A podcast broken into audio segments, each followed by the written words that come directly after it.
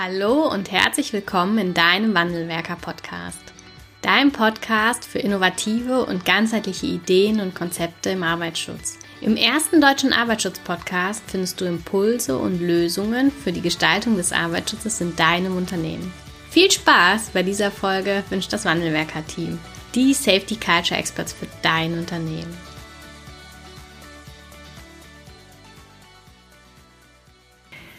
Hallo und herzlich willkommen zu einer neuen Podcast-Folge im Wandelwerker Podcast. Bevor es losgeht, möchte ich euch noch einmal darauf hinweisen, dass wir aktuell ein kostenloses PDF zum Download für euch fertiggestellt haben. In diesem PDF findet ihr den Fahrplan für die Entwicklung von sicheren Verhaltensweisen bei Mitarbeitern und Führungskräften. Und er gibt euch eine Idee und einen Rahmen, wie man genau dieses Thema angehen kann, wie man sicheres Verhalten fördern kann, wie man sicheres Verhalten auch zu einem Thema machen kann. Und dort ist zum Beispiel der erste Schritt, wie und mit welcher Methode kann ich denn die Sicherheitskultur, also den Stand meiner Sicherheitskultur im Unternehmen bestimmen. Also ist kostenlos, sind über 13 Seiten. Schaut da gerne mal rein ähm, und gebt uns auch gerne ein Feedback. Ihr findet das äh, PDF zum Download unter www.fahrplan-sicherheitskultur.de. Ich wünsche euch viel Spaß mit dem Fahrplan und in der Anwendung davon in eurem Unternehmen. Und jetzt wünsche ich euch viel Spaß bei dieser Podcast-Folge. Hallo und herzlich willkommen zu einer neuen Podcast-Folge im Wandelwerker Podcast. In dieser Podcast-Folge geht es heute um Motivation oder auch ja Antrieb im Arbeitsschutz. Und zwei Themen möchte ich heute gemeinsam mit euch beleuchten. Auf der einen Seite deine Motivation, also deine Motivation als Fachkraft für Arbeitssicherheit tätig zu sein und zu motivieren. Und dann auf der anderen Seite auch die Motivation von Mitarbeitern und Führungskräften, sich für den Arbeitsschutz einzusetzen und sich sicher zu verhalten. Und ich bin gestern von einer anderen Mama gefragt worden, woher wir denn die Energie nehmen und die Motivation dafür nehmen, uns jeden Tag mit diesem Thema weit über das normale Maß hinaus zu beschäftigen. Weil letztendlich ist das für die meisten das, was wir abends tun, ähm, und auch tagsüber und eigentlich immer tun, Arbeit. Aber für uns ist das mittlerweile viel mehr Arbeit und das ist mir in diesem Moment mit dieser Frage nochmal bewusst geworden. Ähm, wir haben für das, was wir tun, ein Warum. Und dieses Warum, das haben wir auch nicht immer gehabt, sondern das ist erst aus einem ganz bestimmten Moment heraus entstanden. Und bevor wir dieses Warum hatten, oder unser Warum gefunden hatten, habe ich mich ganz häufig gefragt, wie denn erfolgreiche Menschen oder was das Geheimnis von erfolgreichen Menschen ist. Und zwar von den Menschen, die weit über das Normalmaß hinaus, also weit über diese vielleicht täglich acht Stunden oder vielleicht auch mal neun Stunden hinaus, arbeiten und dann auch abends und am Wochenende sich gegen die Netflix-Serie oder das gute Buch zu entscheiden und stattdessen ja sich an Flipchart stellen oder an Laptop setzen und äh, an ihren Projekten weiterarbeiten. Äh, Start-up-Gründer, das gilt genauso für Start-up-Gründer wie Jeff Bezos oder Elon Musk, die alle äh, weit über das normale Maß hinaus an ihren Themen, an ihren Leidenschaften ähm, ja arbeiten. Und ich bin mir sicher, dass die, dass erfolgreiche Menschen eins vereint. Alle erfolgreichen Menschen haben ein Warum, warum sie das tun und ein Warum für etwas, was größer ist als, als in diesem Moment, eine Vision, für die sie tagtäglich ja sich hinsetzen und daran arbeiten. Und ja, mittlerweile haben auch wir, also Stefan und ich, das Wandelwerker-Team eine Vision und dieses, diese Vision oder dieses Warum wir uns abends hinsetzen und am Wochenende auch viel für unser Unternehmen tun und für euch tun, euch Dinge zur Verfügung zu stellen, ist ähm, ja mittlerweile fünf Jahre alt. Und vor mittlerweile fünf Jahren war ich damals auf dem Weg von der Uni äh, einer der letzten Vorlesungen am Nachmittag ja zum Busbahnhof unterwegs. Dann muss man da ganz viele Stufen im Wuppertal runter, um dann zum Bus zu kommen. Und auf diesem Weg nach unten hat mein Handy geklingelt und Stefan war am Telefon. Und Stefan sagte damals in meinem Ohr im Telefon nur, Schatz, wir hatten einen tödlichen Arbeitsunfall, es wird spät heute Abend. Als Stefan dann ja kurz, ich glaube, es war kurz vor Mitternacht oder kurz nach Mitternacht nach Hause gekommen ist und erzählt hat, was passiert ist, da haben wir lange, wirklich lange überlegt und gesprochen und ähm, nicht verstanden, wie es denn dazu kommen konnte, dass ein Mitarbeiter sich so verhält oder so dazu beiträgt, dass es zu einem tödlichen Arbeitsunfall kommen kann. Auch in den Tagen danach haben wir uns ganz viel mit der Frage beschäftigt, wie wir denn solche Arbeitsunfälle zukünftig dann für uns in unseren Unternehmen vermeiden können. Was müssen wir tun, dass Mitarbeiter sich nicht so verhalten, dass sie womöglich einen tödlichen Arbeitsunfall erleiden.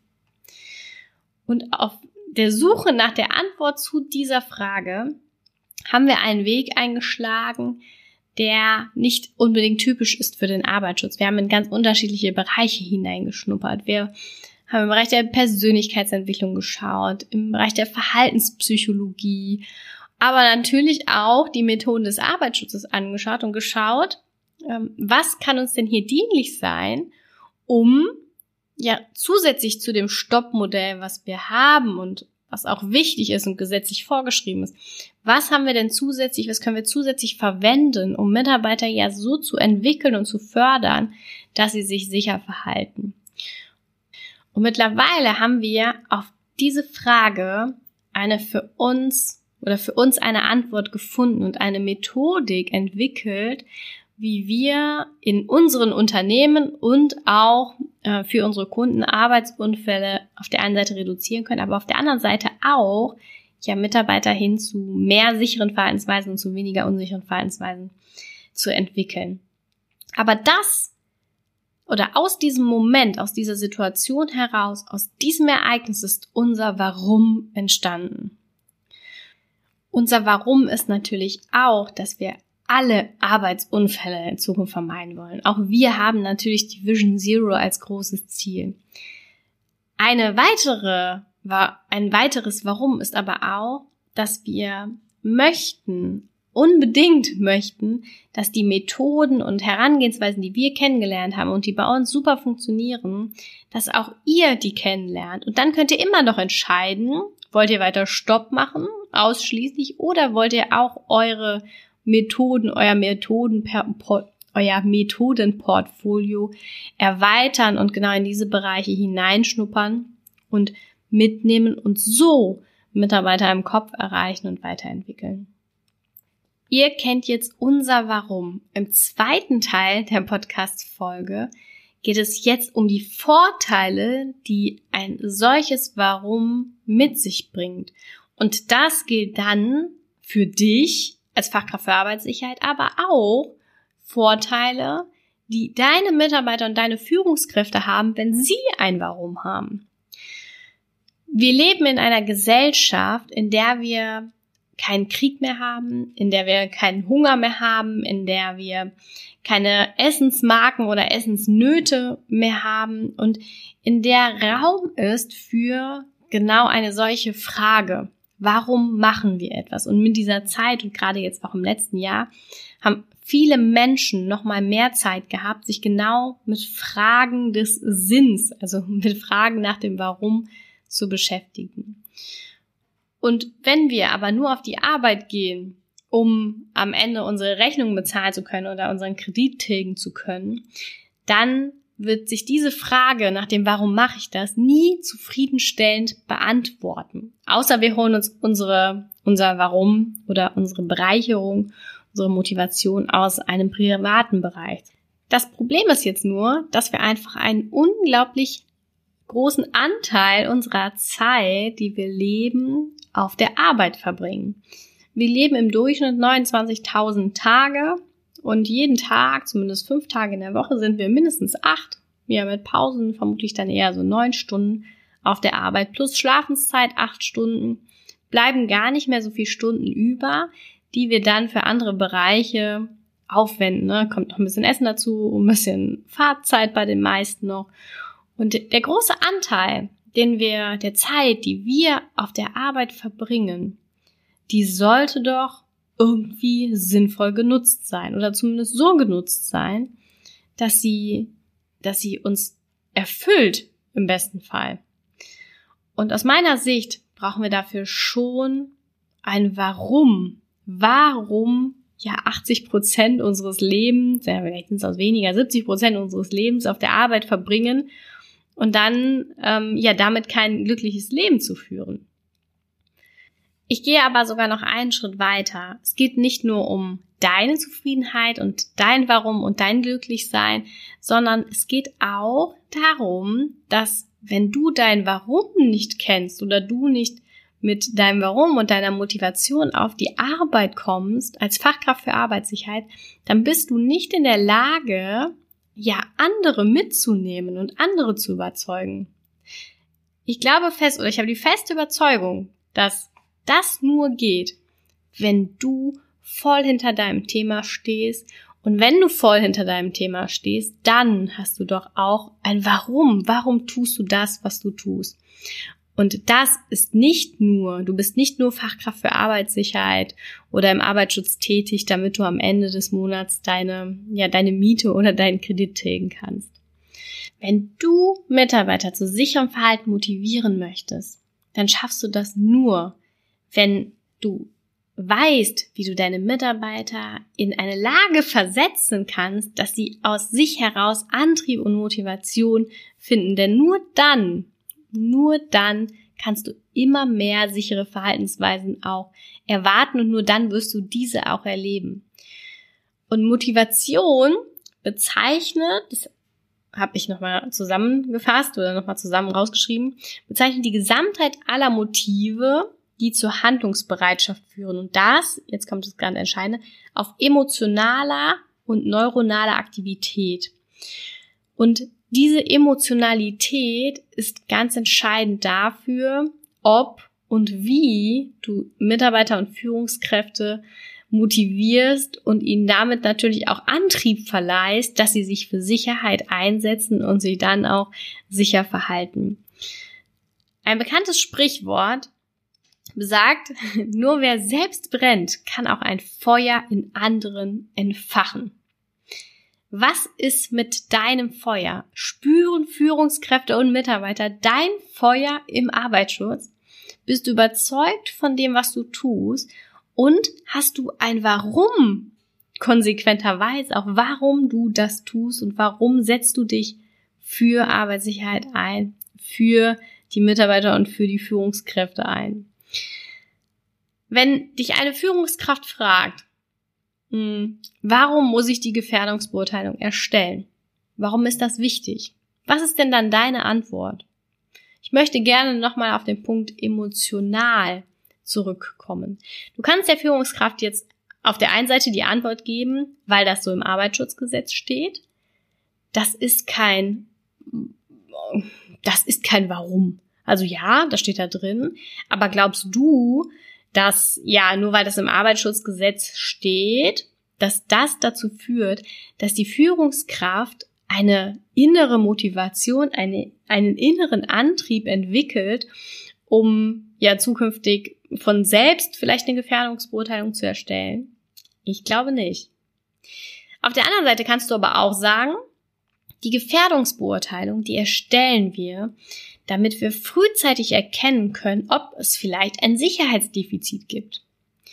Und das machen wir gemeinsam im Team. Du musst das nicht alleine machen, ich mache das nicht alleine, sondern wir hören uns die Mitarbeiter, die vor Ort arbeiten und gemeinsam im Team schauen wir uns als Teamleistung diese Anlage an und jeder trägt seinen Teil dazu bei, dass am Ende des Tages durch Maßnahmen, durch Schutzeinrichtungen, durch persönliche Schutzkleidung, Schutzausrüstung die Anlage so oder die, die, ähm, die Risiken, die Sicherheitsdefizite so abgemildert werden, dass sich keiner verletzt.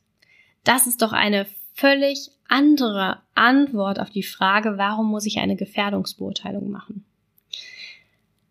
Und ich bin mir sicher, dass auch du weißt, dass ich natürlich mit der zweiten Antwort auf die Frage eine viel größere Wahrscheinlichkeit habe, dass die Führungskraft das versteht auf neuronaler und emotionaler Ebene, als wenn du sagst, ja, das steht halt so im Arbeitsschutzgesetz, du musst eine Gefährdungsbeurteilung machen, sonst schaffst du ein Organisationsverschulden und ja, bist nicht, bist nicht rechtskonform oder bist nicht rechtskonform nach, nach dem Arbeitsschutzgesetz.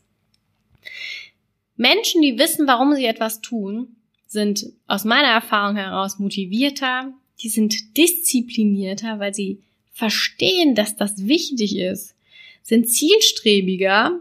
Auch die Erfahrung wirst du machen, dass wenn man weiß, warum man etwas tut, für das Ziel, dann, ähm, ja, dann geht man auch straightforward genau in Richtung dieses Ziels.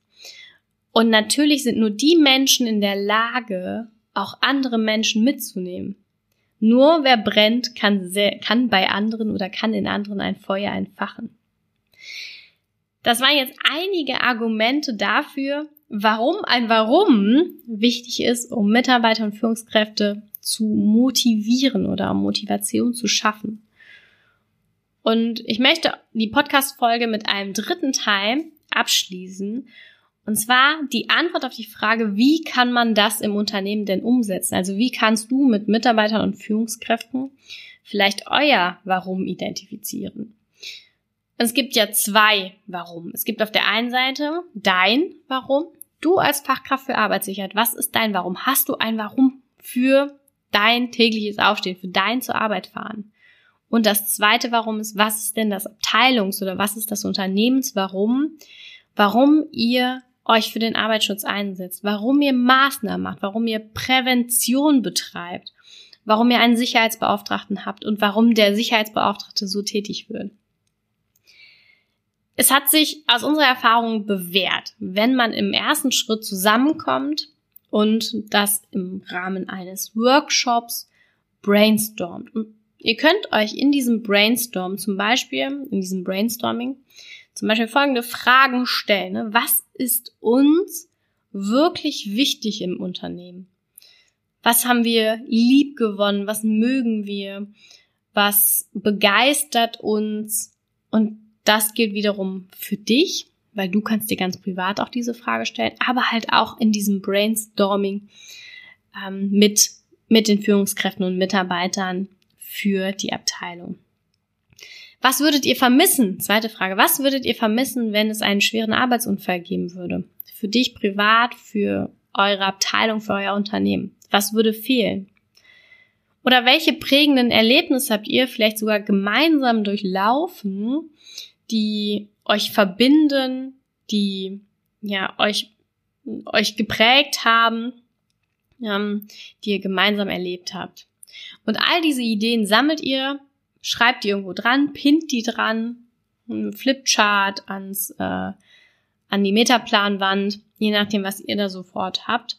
Und im zweiten Schritt formt ihr aus diesen ganzen Punkten, die ihr aufgelistet habt, formt ihr ein Warum.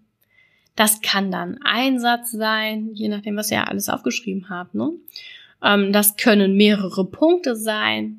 Und was jetzt ganz wichtig ist, das nicht einfach irgendwo hinlegen und abhaken, sondern nehmt dieses Dokument oder diese Punkte, die ihr zusammen erarbeitet habt und notiert euch die groß, bunt, schön ähm, und hängt die zentral für euch auf, so dass ihr immer wieder mal daran vorbeilauft, dass ihr das immer wieder mal vielleicht in einem 5 Minuten Sicherheitsgespräch zu einem Thema macht, dass ihr das in euren betrieblichen Alltag einfließen lasst, ähm, dass ihr immer wieder auch darauf zurückgreifen könnt, warum denn jetzt vielleicht die Gefährdungsbeurteilung gemacht wird oder warum jetzt wieder die Jahresunterweisung ansteht. Das hat einen Grund und ihr habt gemeinsam diesen Grund auch ausgearbeitet. Wenn du noch mehr zur Vorgehensweise oder zur Ermittlung des Warums erfahren möchtest, ähm, wir haben in unserem Safety Culture Online-Kurs sogar fertige Workshop-Vorlagen, einschließlich Zeitangaben, einschließlich Methoden, die du verwendest, ähm, mit äh, auch den Mitteln dahinter, Fragen, die du stellen kannst. Dann trag dich gerne auf unsere Warteliste ein. Der Safety Culture Online Kurs wird in der ersten Märzwoche wieder zur Verfügung stehen. Dann starten wir mit einer neuen Runde. Und du kannst dich bereits jetzt in die Warteliste unter www.safetycultureonline.com eintragen. Kleines Geheimnis, für alle, die auf der Warteliste sind, gibt es 10% auf den Kurspreis. Ich möchte diese Podcast-Folge mit einem ganz bekannten Zitat abschließen. Und zwar, wer ein Warum hat, dem ist kein Wie zu schwer. Und das gilt insbesondere für den steinigen Weg zu Null Arbeitsunfällen in jedem Unternehmen. Ich wünsche euch eine schöne Restwoche und wir freuen uns, wenn dir die Podcast-Folge gefallen hat, über eine 5-Sterne-Rezension auf iTunes und wir hören uns in der, in einer der nächsten Podcast-Folgen wieder.